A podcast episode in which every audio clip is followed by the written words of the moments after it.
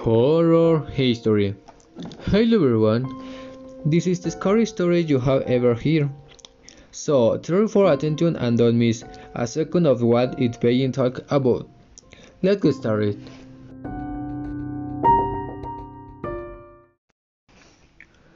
One night I was at home watching TV. Then I heard a child crying at 2 a.m. Really scary because nobody was awake. Just me. However, I went home to see what I was. But my hair, the hand fast fear. I very fast go see what I was. And when I heard him crying, it scared me. Finally, when he scared me and saw what I was, then I could come out of the fence, and of course I was the cat that scared me like a baby.